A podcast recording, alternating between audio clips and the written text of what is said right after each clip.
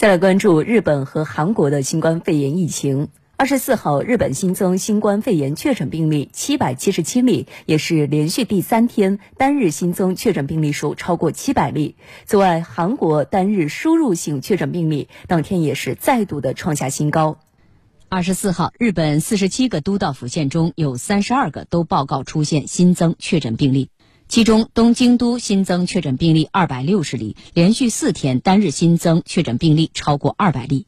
大阪府新增一百四十九例，为疫情在日本爆发以来最多。鹿儿岛县一个离岛舆论岛发生聚集性疫情。据日本广播协会电视台报道，该岛常住人口只有约五千人。二十三号、二十四号两天已经确诊二十三人感染。岛上唯一一家综合医院的一名护士也确诊感染。目前，当地已向日本中央政府寻求协助。另一方面，冲绳县驻日美军基地聚集性疫情持续扩散。据当地媒体《冲绳时报》二十五号报道，驻日美军二十四号通报称，当地美军基地新增四十二例确诊病例。